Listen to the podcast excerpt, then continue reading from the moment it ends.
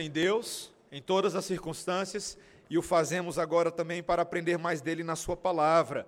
Peço aos irmãos para que abramos juntos a segunda epístola do apóstolo Paulo aos Coríntios, capítulo 11, versículos 7 a 15. 2 Coríntios 11, versículos 7 até o versículo 15.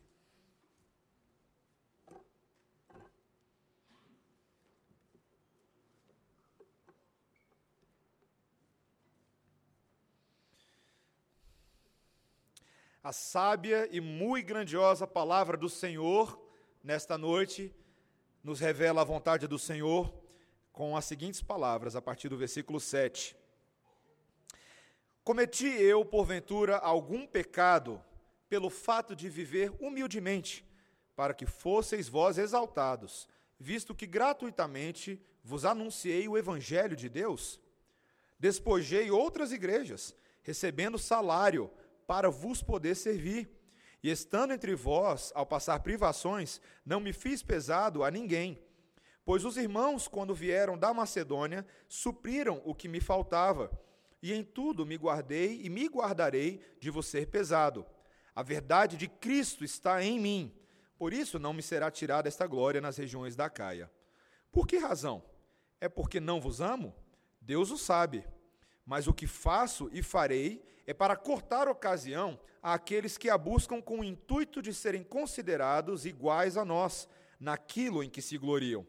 Porque os tais são falsos apóstolos, obreiros fraudulentos, transformando-se em apóstolos de Cristo.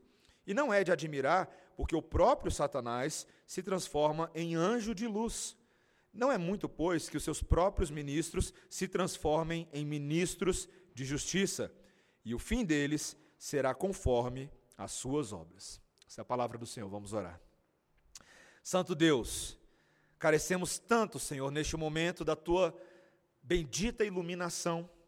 Pedimos ao Espírito Santo de Deus que faça exatamente aquilo que ele se propõe a fazer, abrir os olhos do nosso entendimento, do nosso coração, para entender a lógica, compreender a verdade e o amor de Deus revelados por nós na tua palavra. Faça isso, Senhor, é o que pedimos em nome de Jesus. Amém.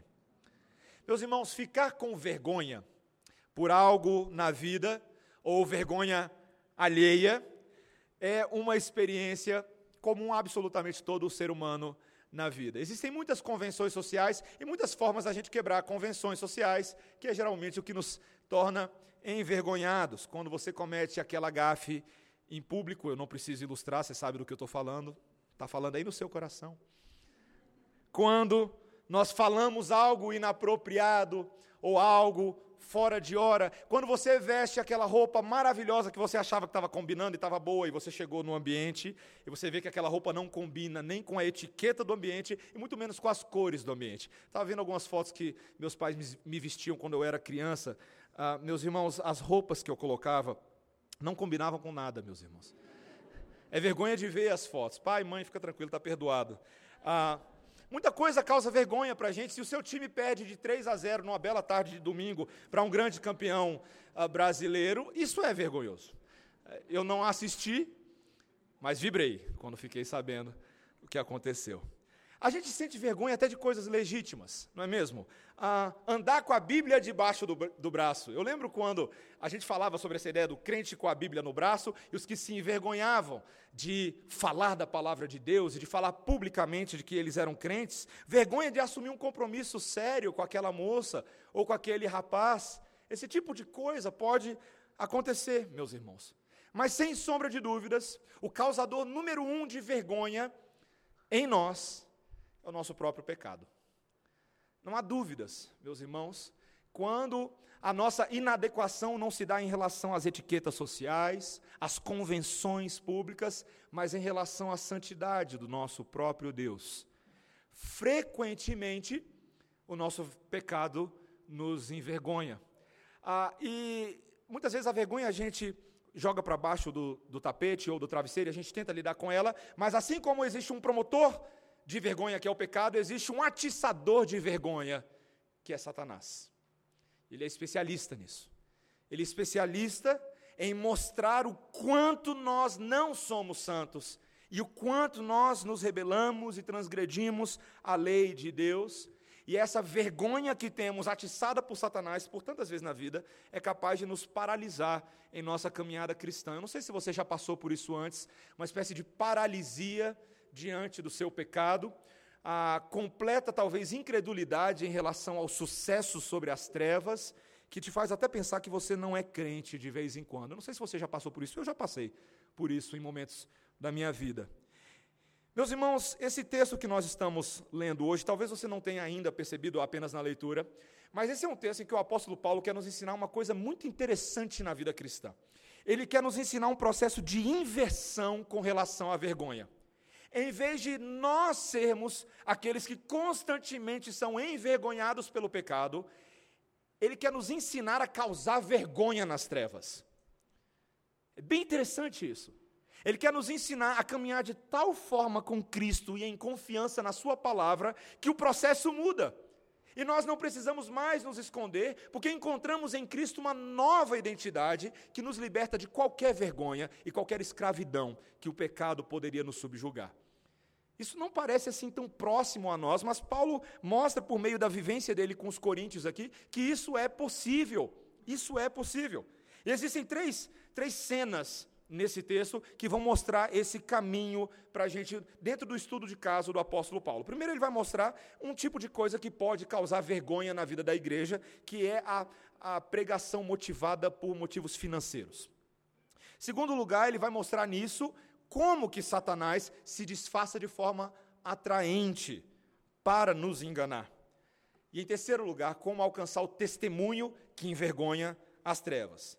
Então, a, a causa da vergonha, essa motivação financeira, o disfarce ludibriante de Satanás e o testemunho que envergonha as trevas. É isso que nós vamos ver. Primeiro, essa motivação não financeira da pregação que nós temos que pensar.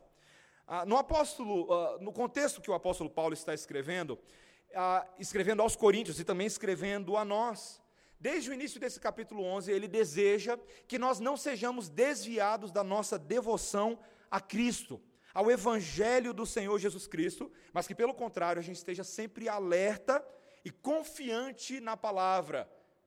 Como um pai, o apóstolo Paulo se descreve no início deste capítulo, que está conduzindo a sua noiva, uma virgem pura, ao casamento com Jesus, um só esposo, que é Cristo.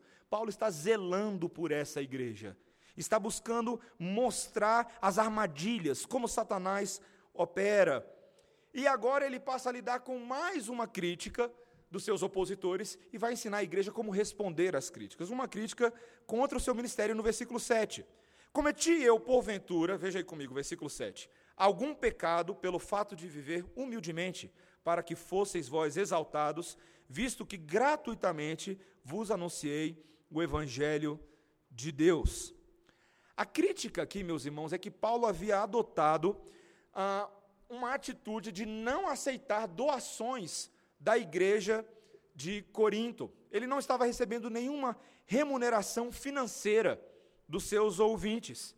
E ao tomar essa atitude, que talvez alguém poderia pensar que é louvável, a igreja foi dura com Paulo e levantou o que parecem ser pelo menos duas críticas principais. E, e, ficam aqui claras quando ele diz isso. Veja quando ele diz: quando uh, cometi eu porventura algum pecado pelo fato de viver humildemente, para que vós fosseis exaltados. O que, que era o viver humilde de Paulo? Você tem que lembrar que quando Paulo começou essa primeira estadia em Corinto, ah, ele não chegou exatamente como Paulo o apóstolo, mas ele chegou como Paulo o fabricante de tendas, o fazedor de tendas. Esse era o ofício que ele realizava todo dia. E um ofício, nesse, nesse caso, um tanto humilhante para os gregos, para os gentios, porque eles consideravam degradante que um filósofo ou um professor itinerante se engajasse em trabalhos manuais que eram delegados para outros tipos de serventes. E Paulo estava aqui suprindo as necessidades dele, literalmente costurando tenda, ah, fazendo o comércio de tenda, era isso que ele fazia. Para eles, isso estaria abaixo da dignidade, principalmente de alguém que se dizia um apóstolo da parte de Deus. Sem dúvida, Paulo estava ciente disso e ele pergunta, com aqui até com um exagero um pouco irônico, se ele cometeu algum pecado por se humilhar tanto. porque ele pregou o evangelho de Deus sem custo para eles.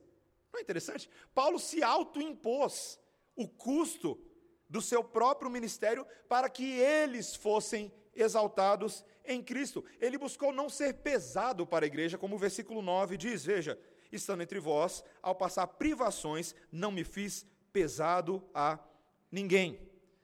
A segunda crítica é porque isso talvez pareceria contraditório, porque Paulo decidiu receber sim ofertas dos macedônios e não dos coríntios, como ele confirma aí no versículo 9, na segunda parte. Quando vieram da Macedônia, supriram o que me faltava, e em tudo me guardei e me guardarei de você pesado. Ele não pegou dos coríntios, mas pegou dos macedônios, que realmente completaram a sua renda naquilo que as tendas não, não supriam a necessidade do apóstolo Paulo.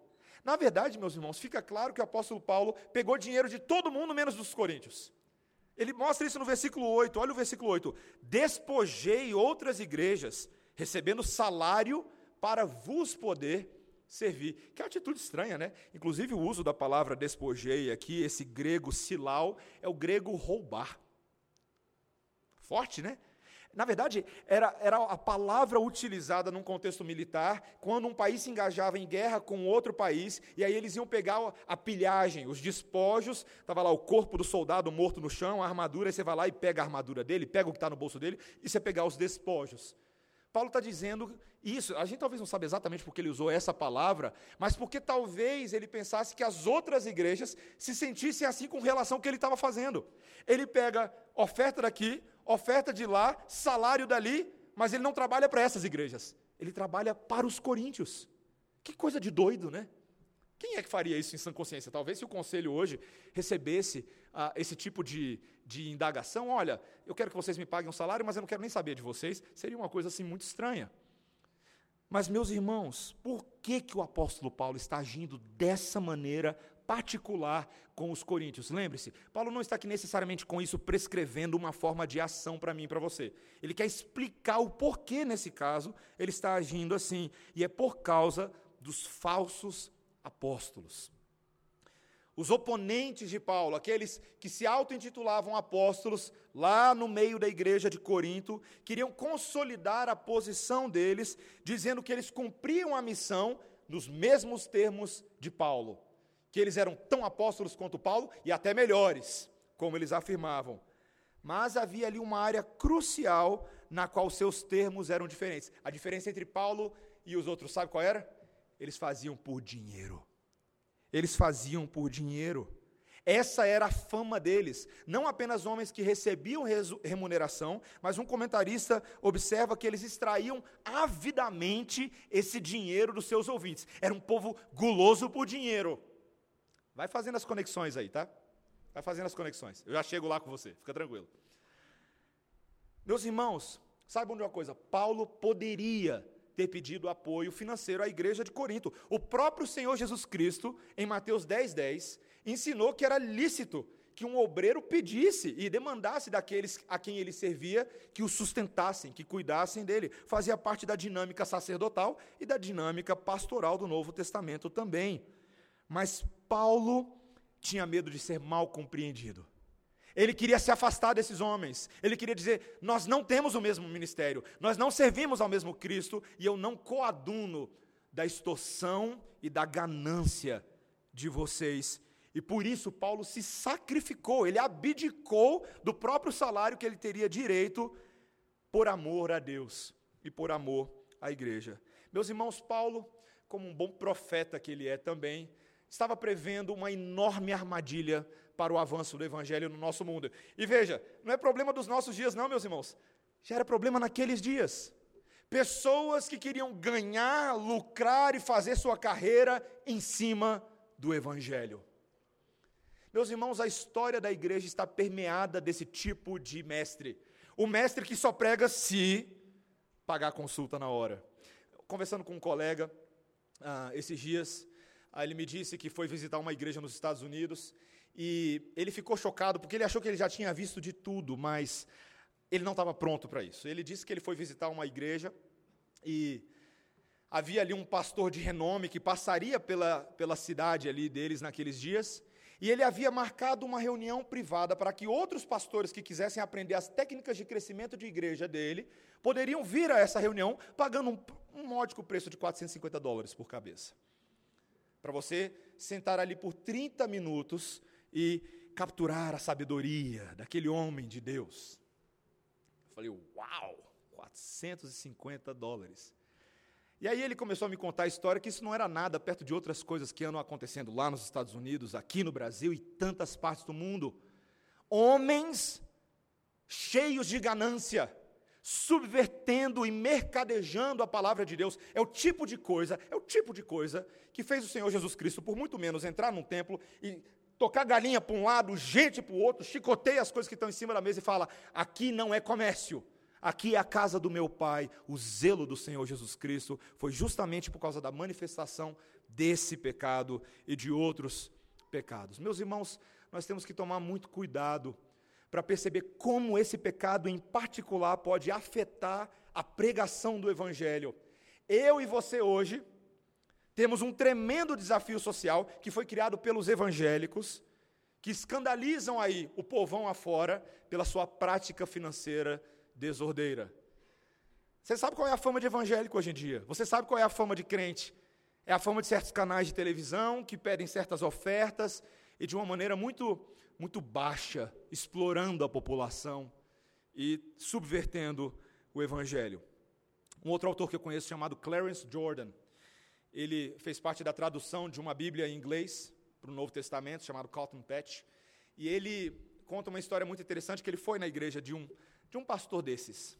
O pastor havia convidado ele para, para visitar a igreja, uma igreja novinha em folha, e ele foi fazer o famoso tour do tapete vermelho, né?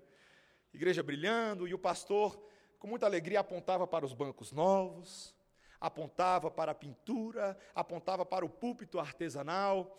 Aí ele ali se gabava e falava com muita alegria de tudo o que eles tinham investido. E quando eles estavam saindo da igreja, já escuro do lado de fora, havia uma belíssima cruz cheia de holofote. Ah, e esse pastor vira para o Clarence Jordan e fala assim: Olha, só essa cruz aí foi 10 mil dólares. E o Clarence Jordan fica olhando aqui e fala: Hum, então eu acho que você foi passado para trás. Ele falou: É mesmo, por quê? Porque havia uma época que os, as pessoas podiam conseguir a cruz de graça. Você entende? Você entende o que está acontecendo hoje? O evangelho pregado no mundo hoje, por muitas pessoas, não é mais de graça. Não é o evangelho da graça, não é o evangelho na qual Cristo cumpriu e pagou absolutamente todo o preço para que nós livremente conhecêssemos a salvação. Infelizmente, muitos têm adicionado taxas e preços ao evangelho, isso é uma vergonha. Meus irmãos, nós precisamos estar muito cientes disso. Tem muita gente caindo nessa armadilha e sabe, nós caímos nessa armadilha também. Quando nós, de forma muito invisível, somos gananciosos na nossa vida cristã e negociamos muito para poder servir a Deus. Esquecemos que a vida cristã é sim sacrifício dos nossos bens, sacrifício do nosso tempo, sacrifício do nosso dinheiro, para que muitos conheçam ao Senhor. Posso dar alguns exemplos bem práticos?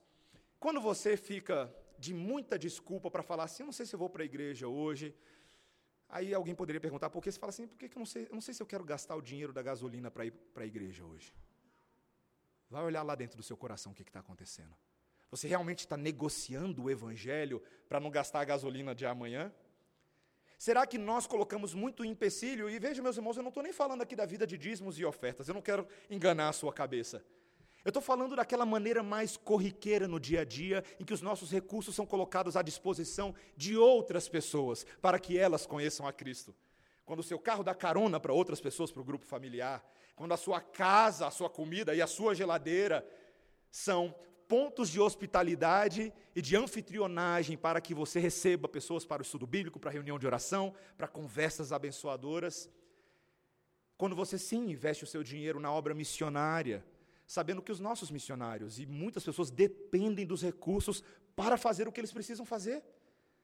Meus irmãos, nós precisamos questionar se a, a ganância não capturou o nosso coração.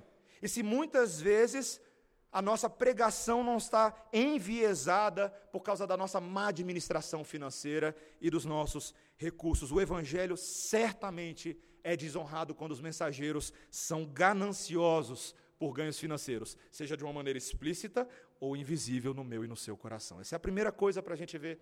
Mas Paulo quer mostrar nisso, em segundo lugar, meus irmãos, que Satanás tem um disfarce bem ludibriante em tudo isso. Esse é o nosso segundo ponto. Olha o versículo 13. Olha o que o apóstolo Paulo diz. Porque os tais são falsos apóstolos, obreiros fraudulentos, transformando-se em apóstolos de Cristo.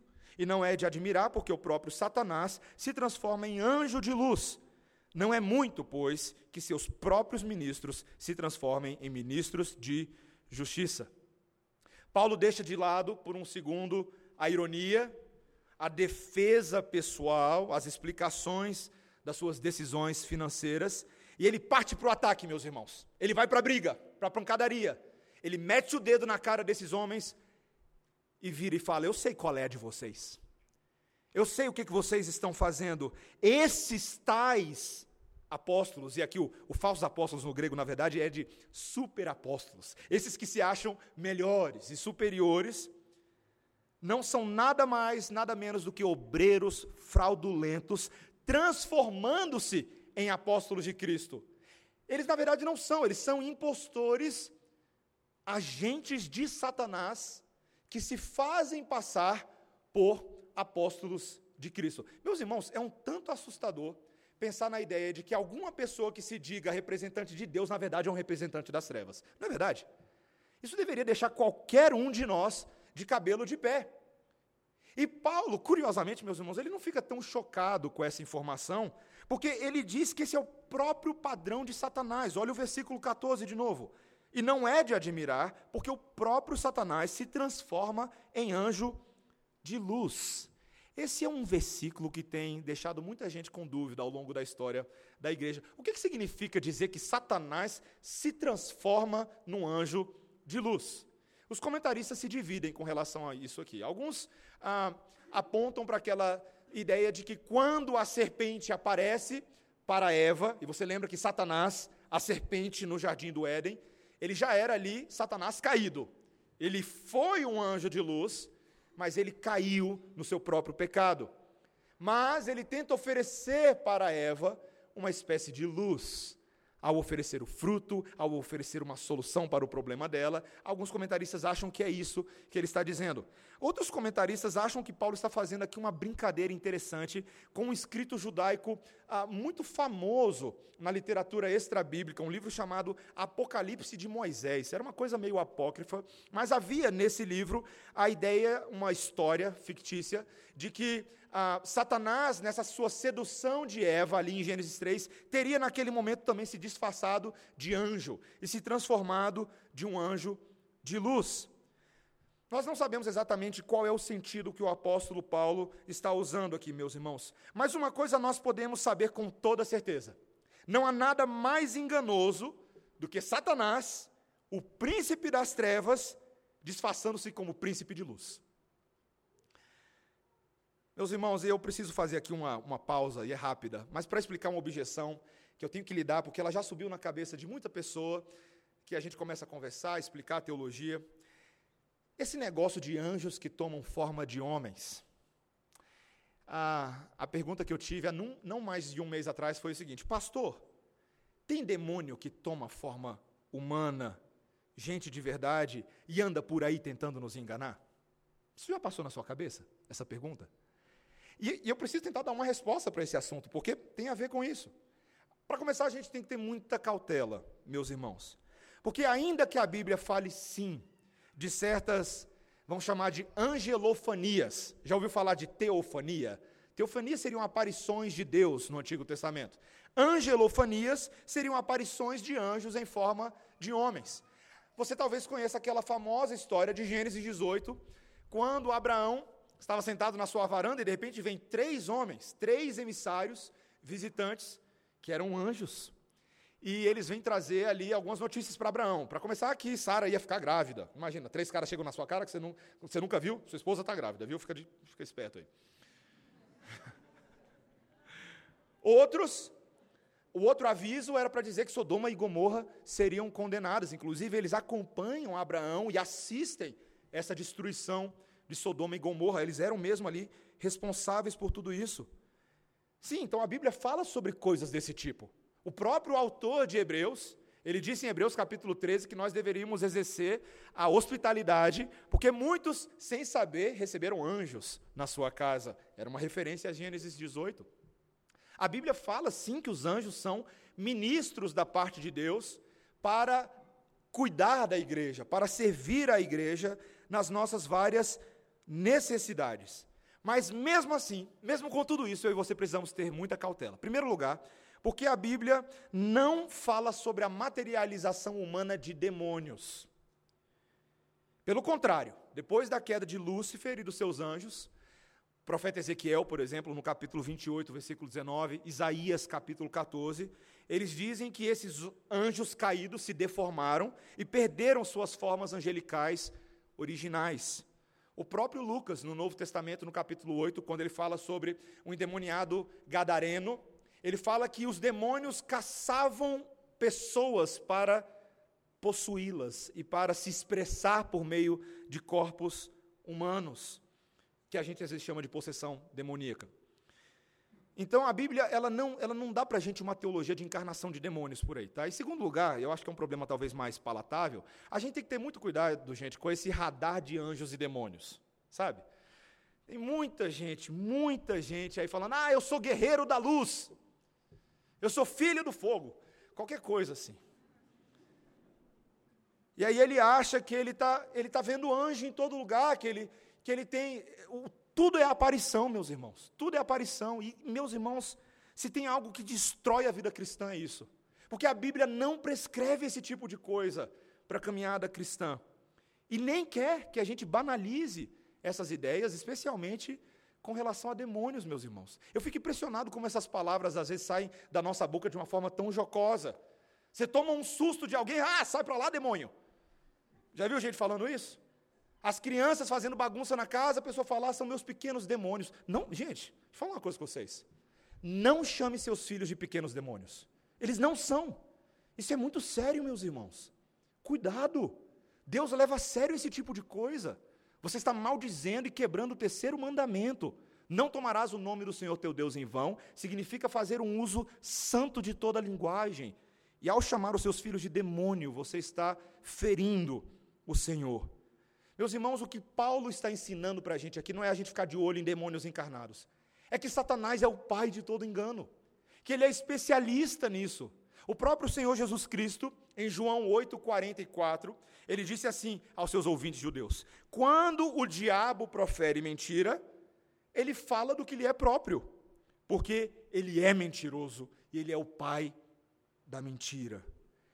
E mais, o Senhor Jesus Cristo disse que aqueles ouvintes eram os filhos do diabo porque eles não acreditavam nas palavras que ele dizia, seus ouvidos estavam surdos e seus olhos cegos para ver a verdade de Deus. Foram enganados pela sedução de Satanás. Meus irmãos, Satanás no nosso mundo e seus servos são hábeis em parecer atraentes, em parecer bons, em parecer morais. Hoje eu estava conversando com algumas pessoas sobre como nos movimentos de minoria no Brasil, e os movimentos de defesa de gênero, os movimentos em favor do aborto, todo mundo que participa dessas coisas parece tão moral, parece tão bom, parecem legitimar como se eles estivessem fazendo um grande serviço à humanidade, quando, sem perceberem, estão sendo manipulados por Satanás. Mesmo dentro das igrejas, muitas pessoas desavisadas, eles seguem líderes e figuras públicas que falam de maneira tranquila, tem aquele tom de voz agradável, aveludado, e falam tremendas heresias com a voz bonita. E as pessoas vão, vão entrando. Parece tão bonito e vão se afastando da verdade de Deus, vão se afastando das suas famílias e da prática da moralidade que agrada ao Senhor. Meus irmãos, é isso que a gente chama de ilusão. Ilusão é aquela coisa que tem aparência de verdade, cheiro de verdade, cara de verdade, tem que ser verdade, mas na hora que você pega, é miragem. Esfarela por entre os dedos e não tem concretude, não tem verdade naquilo. E Satanás, como mestre da ilusão, ele sempre nos engana com o propósito de roubar algo de nós e de nos fazer tropeçar. Alguém esses dias me mandou um desses vídeos de mágicos de rua. Esses, esses que fazem mágicas para poder ah, pegar o relógio da pessoa, a gravata dela. E eu achei tão interessante o vídeo, eu fiquei só observando e virou ilustração do sermão, né? Ah, é muito interessante. Ele, a técnica dele, ele usa as palavras para direcionar os olhos da pessoa para algum gesto ou trejeito que ele está fazendo com a mão, onde supostamente vai acontecer o truque. Ele está lá, lá, lá, lá, lá, lá, lá, falando alguma coisa. Mas o verdadeiro truque, a verdadeira mágica, acontece na outra mão, que secretamente vem e pega a carteira da pessoa desavisada. Aí ele vai lá e tira a carteira da pessoa da orelha ou alguma coisa assim. Meus irmãos, Satanás faz exatamente isso. Satanás, meus irmãos, ele geralmente, eu quero explicar para vocês como é que funciona a mágica de Satanás. Geralmente, ele começa com uma premissa ou uma prática que é claramente o oposto daquilo que Deus quer. Tá? Então, por exemplo, pegar algo que não é seu, se passar por outra pessoa, trair a lealdade de alguém com um flerte ou um caso, alguma coisa assim. E aí, de repente, no meio do truque, Satanás dá uma guinada com uma nova premissa para que pareça que, na verdade, você tem o apoio de Deus para cometer aquelas ações mais inimagináveis possíveis. Então eu vou dar um exemplo para você, um exemplo bem prático, tá? Da mágica de Satanás. A premissa que ele levanta é a seguinte: Deus quer que você seja feliz. Aí você começa a pensar assim, então, por que, que eu não posso ter as coisas boas que todo mundo tem, se Deus quer que eu seja feliz? Então eu vou gastar e e consumir compulsivamente, porque é meu direito. Eu vou pegar alguma coisa que não é minha, mas porque eu também sou filho de Deus. Porque eu vou viver uma vida pobre, eu vou ser pobre, pobre de mais Eu não. Também sou filho de Deus, eu tenho direito. Por que, que só eu tenho que ficar num casamento com essa pessoa? Estou aqui todo infeliz, essa pessoa me fere. Quando todo mundo está feliz. Todo mundo está feliz, está feliz. Sabe o que a gente pensa? Não, eu vou seguir o meu caminho e eu vou liberar o meu cônjuge para que ele também encontre a sua felicidade. Tão generoso, né, gente? Tão generoso, tão bonito. Se todo mundo está feliz com a sua autenticidade, na sua expressão individual, eu também vou dar vazão à minha nova identidade. Algo que me dê sentido, algo que me dê significado. Eu preciso me reinventar. Eu preciso me encontrar. E para isso eu preciso me desfazer de qualquer convenção retrógrada, de qualquer tradição que não vai colaborar para meu, meu encontro comigo mesmo. Gente, soa tão bonito. Mas o caminho, quando a pessoa chega nesse ponto, ela já perdeu muita coisa, não é verdade? Ela já se rebelou contra a palavra de Deus. Ela já se rebelou contra a família dela. Ela já se rebelou contra o cônjuge dela. Ela já se rebelou contra a igreja já se rebelou contra tudo e contra todos. Ela queria tudo e ficou sem nada. Ganhou o mundo e perdeu a sua alma. Meus irmãos, até os amigos do filho pródigo abandonaram ele quando a fantasia acabou, não foi verdade? E assim como o filho pródigo, a alma de quem é engambelado por Satanás termina num chiqueiro da alma. E nós lamentando tudo aquilo que perdemos. Meus irmãos, essa é a especialidade de Satanás. Igreja do Senhor, por favor, não nos deixemos enganar por aparências externas. Não deixemos. Veja bem, somente as nossas impressões com relação a um assunto não são um indicador preciso de quem é ou quem não é um verdadeiro seguidor de Cristo, do que é ou não é verdade. E nós precisamos fazer algumas perguntas, como o diácono Léo ensinou hoje pela manhã na escola dominical. Tem algumas perguntas que você tem que fazer para testar a verdade daquilo, se há engano, se procede de Deus. A primeira coisa que você precisa perguntar para qualquer pessoa ou coisa é se aquelas coisas confirmam as escrituras sagradas, estão alinhadas com a vontade de Deus. Esse é o padrão de Atos 17, 11 quando os crentes de Bereia conferem na palavra de Deus aquilo que Paulo estava falando. E olha que Paulo era apóstolo de verdade, viu? Garantido. Você sempre testa se aquela ideia ou aquele professor afirma e confirma que Jesus Cristo é o único Filho de Deus, o caminho, a verdade e a vida, e que ele veio ao mundo como Deus e homem para salvar os homens dos pecados dele. O Evangelho é um teste de genuinidade. O estilo de vida daquela pessoa que lhe fala tantas coisas é consistente com a moralidade bíblica dela? Aquilo que ele diz é o que ele pratica, ou ele adora dizer coisas para os outros fazerem, mas ele mesmo na sua vida privada só está aguardando um momento para explodir num escândalo ou alguma coisa assim. Meus irmãos, nós precisamos fazer testes de verdade. Um que eu não botei aqui, mas os nossos próprios irmãos nos ajudam a fazer esses testes. Eu e você precisamos desesperadamente de gente mais sábia que a gente do nosso lado, sabia? Está na hora de você começar a reavaliar os amigos que você tem. Você só está cercado de tolos ou você está cercado de gente sábia? Gente que te põe no eixo. Gente que fala, ó, oh, o diabo ali, ó. ó, oh, não, não é gente que está vendo o anjo, tá?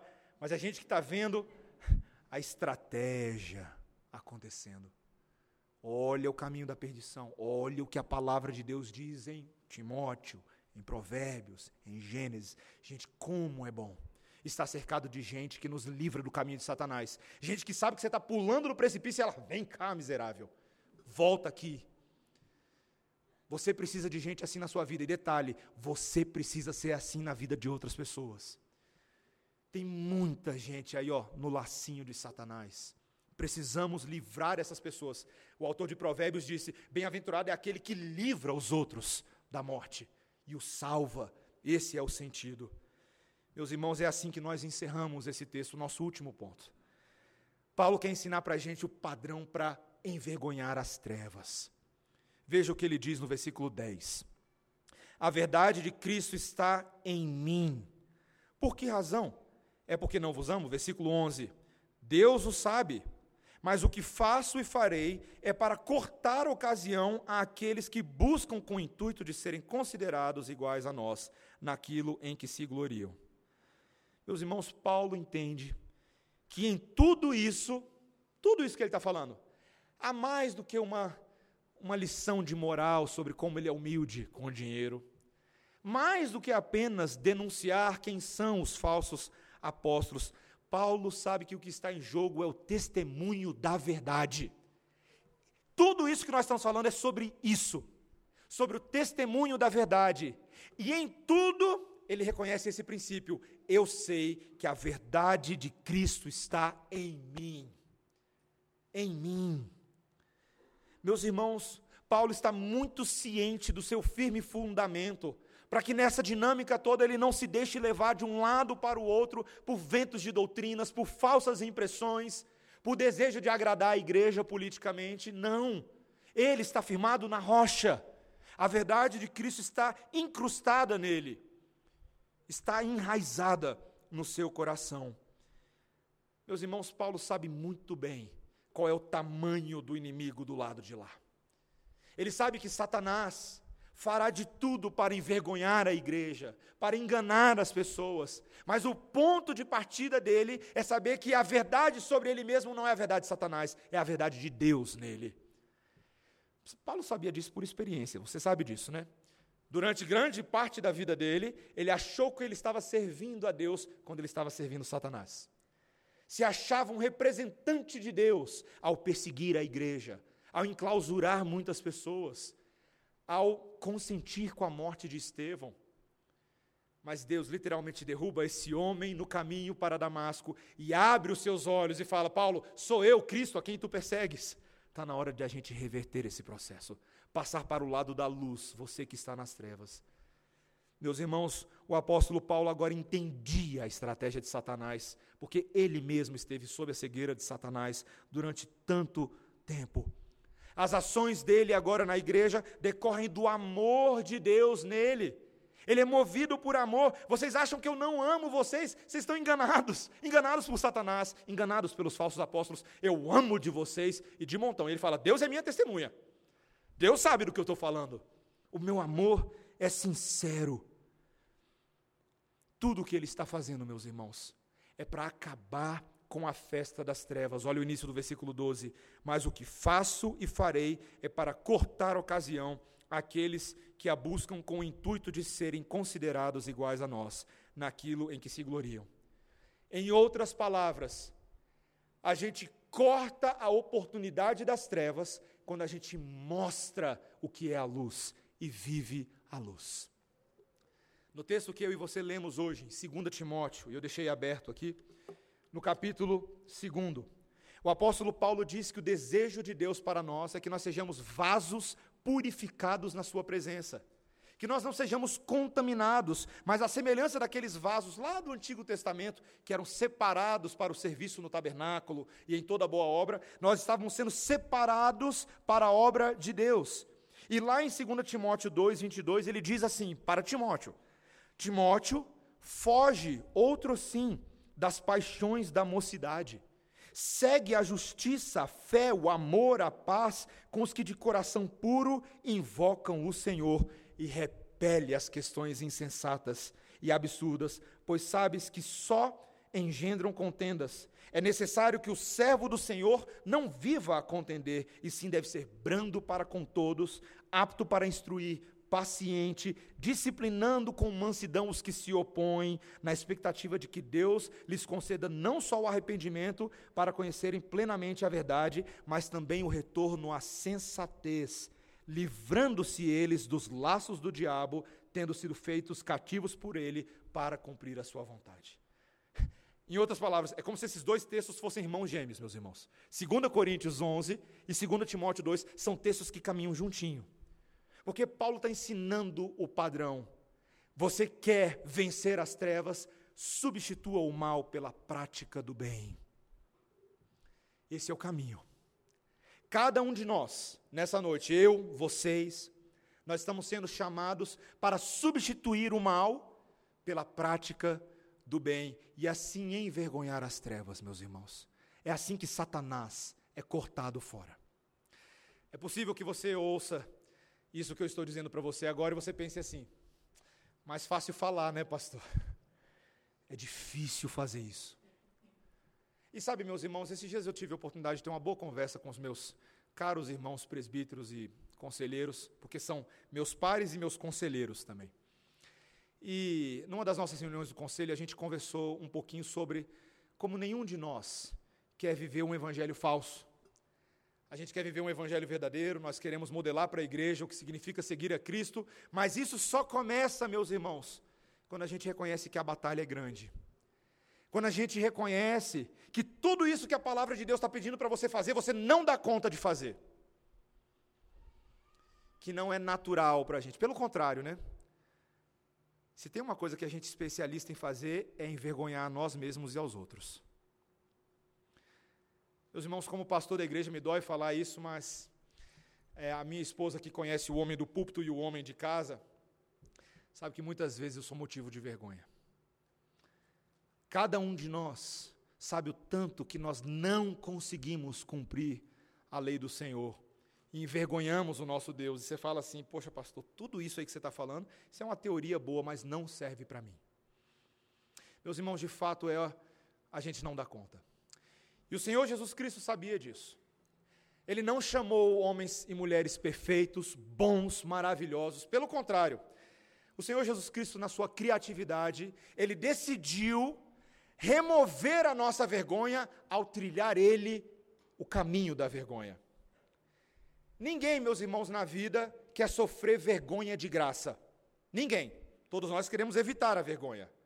Mas o Senhor Jesus Cristo abraçou a vergonha quando ele veio ao mundo e viveu entre os homens e caminhou entre nós, e nós vimos a sua glória como do unigênito do Pai, cheio de graça e de verdade, ele decidiu tomar sobre si a nossa vergonha, a nossa ignomínia, e ele se fez maldito em nosso lugar. Aquele que não tinha pecado se fez pecado por nós. Talvez você não consiga dimensionar o quão vergonhoso é se permitir ser chamado de glutão, beberrão, caluniador, rebelde contra o Império Romano. Talvez você não consiga imaginar, meus irmãos, o que representa a morte de cruz para um cidadão romano ou para um cidadão judeu. Era a coisa mais vergonhosa. Imagina a coisa mais vergonhosa que você poderia passar na sua vida: ficar pelado em público. Isso era pior. Você ser descoberto fazendo alguma coisa errada, isso era pior. Pensa naquela coisa mais vergonhosa que você já passou na sua vida. Não se compara, não se compara a ser inocente e se permitir ser chamado de criminoso, e ser tratado como tal, e ser chicoteado como tal, e colocarem uma coroa de espinhos na sua cabeça como tal, e falarem o que quiserem de você e você engolir em seco, e quando te perguntam, você é o rei dos judeus? Você vai como um cordeiro mudo para o matadouro, porque era necessário que essa vergonha acontecesse. Você quer falar de vergonha, meu irmão e minha irmã? Ninguém sofreu tanta vergonha como o Senhor Jesus. Ninguém. Mas ele sofreu essa vergonha para os que viviam debaixo da vergonha do pecado fossem libertos, porque a vergonha da cruz não sobrepujou a vitória da cruz. O Senhor Jesus Cristo, envergonhado no primeiro dia, ressuscitou como rei ao terceiro dia. Saiu daquele sepulcro com seus próprios pés, com um corpo não vergonhoso, um corpo glorificado, com uma reputação sobre toda a morte e sobre toda calúnia. E ele agora, nesse momento, meus irmãos, ele não aceita mais nenhuma vergonha. Ele é rei e reina poderosamente. Meus irmãos, o Senhor Jesus Cristo fez isso para que nós conhecêssemos o caminho da libertação da vergonha. O seu pecado e o meu pecado tende a acabar com a gente, mas o Senhor Jesus Cristo acaba com o nosso pecado. E Ele nos ensina a dominar o pecado e não sermos mais dominados por aquele que nos escravizou. Se você está em Cristo, você é livre do poder eterno do pecado. Você não está mais debaixo do jugo de Faraó, esse chifrudo. Você está debaixo do jugo de Jesus. E nesse jugo, que é algema, como Paulo falava, há liberdade, há poder, há graça, há amor, misericórdia, perdão, dia após dia sendo renovado sobre a sua cabeça, para que os pecados residuais e habituais deem lugar a uma nova identidade em Cristo Jesus. Você pode conhecer algo diferente do que só pecado, pecado, pecado. Meus irmãos, quantos de nós, mesmo crentes, estamos escravizados pelo pecado, mas nós queremos, não como nenhum ato místico ou profético nessa noite, mas nós queremos afirmar aquilo que a palavra diz. É possível vencer o pecado, meus irmãos. É possível vencer o pecado. Porque o Senhor Jesus Cristo tem ensinado esse caminho para cada um de nós. O Senhor Jesus Cristo tem nos ensinado a sermos como aqueles treinadores de animais ferozes. Você já viu treinador de animal feroz? Treinador de leão, aquele que vai lá, sabe, quando você está no circo. Qual foi a última vez que você foi no circo na sua vida? Aquele maluco que entra na jaula com o leão, com o urso, com o tigre de bengala. Você já viu como é que o treinador faz? O treinador não tira os olhos do monstro. Já percebeu? O treinador não vira as costas. Ele não brinca em serviço. Ele está o tempo inteiro disciplinado, porque ele sabe que a fera é grande. O Senhor Jesus Cristo está nos ensinando como igreja a sermos santos treinadores de Jesus. Nesse circo da vida, meus irmãos, compete a você aprender como dominar o pecado, fortalecer-se, treinar o seu, o seu ser, treinar o seu coração, treinar a sua mente, ler a palavra, fazer jejum, orar, conversar com os irmãos, participar de estudo bíblico, ler aquele livro que você ainda não leu, mas você tem que ler aquele livro porque é bom para a sua vida. Comer o alimento bom. Parar de perder tempo de assistir coisas que você não precisa assistir. Parar de comer comida em lugar que você não precisa comer. Substituir os maus hábitos pelos bons hábitos. Porque Jesus quer te ensinar a vencer o pecado. E ao fazer isso, meus irmãos, ao olhar para trás, perceber como as trevas têm sido envergonhadas nesse processo. O Senhor Jesus Cristo quer que a gente inverta a ordem da vergonha. Ele quer que a gente inverta. Ele quer que você, corajosamente, em Cristo Jesus, seja motivo não das risadas de Satanás, mas do medo de Satanás. Opa, lá vem fulano de tal, é encrenca para o nosso lado. Ah, meus irmãos, como é bom causar encrenca no encrencador, né? Como é bom nós estamos sendo chamados a perder a nossa vergonha e sermos sem vergonha. Sem vergonha. Para a glória de Deus. Para que Cristo se manifeste e outros conheçam o caminho da libertação através de você. A oração que eu tenho que fazer por você e você tem que fazer por mim, sabe qual é? Senhor, ajuda a gente a pecar menos. Senhor, ajuda a gente a vencer o pecado e carregar os fardos uns dos outros, para que não vivamos sob vergonha, mas sob o poder daquele que nos liberta. Amém? Vamos orar, irmãos. Senhor Deus, tanta coisa nessa vida pode causar vergonha, mas nós, nesta noite, não nos envergonhamos do Evangelho, porque é o poder de Deus para a salvação de todo aquele que crê. Obrigado, Senhor, porque essa maravilhosa verdade que o apóstolo Paulo nos trouxe é a verdade que caracteriza todo o teu povo e toda a tua igreja ao longo de toda a história. O justo viverá pela fé. Esse é o aprendizado de Martim Lutero, de João Calvino, é o aprendizado dos apóstolos e dos profetas, dos grandes e dos pequenos, de homens e mulheres, de livres e escravos. Senhor, é o aprendizado que cada um de nós pode ter nessa noite. Queremos viver pela fé no Senhor Jesus Cristo, substituindo os maus hábitos pelos bons hábitos, Senhor. Ajuda-nos. Não é fácil vencer essa vergonha no nosso esforço, mas te rogamos que nos forme a Cristo e nos dê a cruz, para que através dela obtenhamos poder, recurso, graça para vencer cada um dos problemas da carne. Senhor, obrigado porque o Senhor não desiste de nós. Obrigado porque o fim daqueles que se voltam contra o Senhor é a vergonha deles mesmos. Satanás será envergonhado. Todos os seus falsos obreiros e falsos profetas serão envergonhados. O fim deles é a perdição, o nosso fim é a salvação, Senhor. Ajuda-nos a crer e viver com base nesta esperança. É o que nós pedimos em nome de Jesus. Amém. Irmãos, vamos ficar.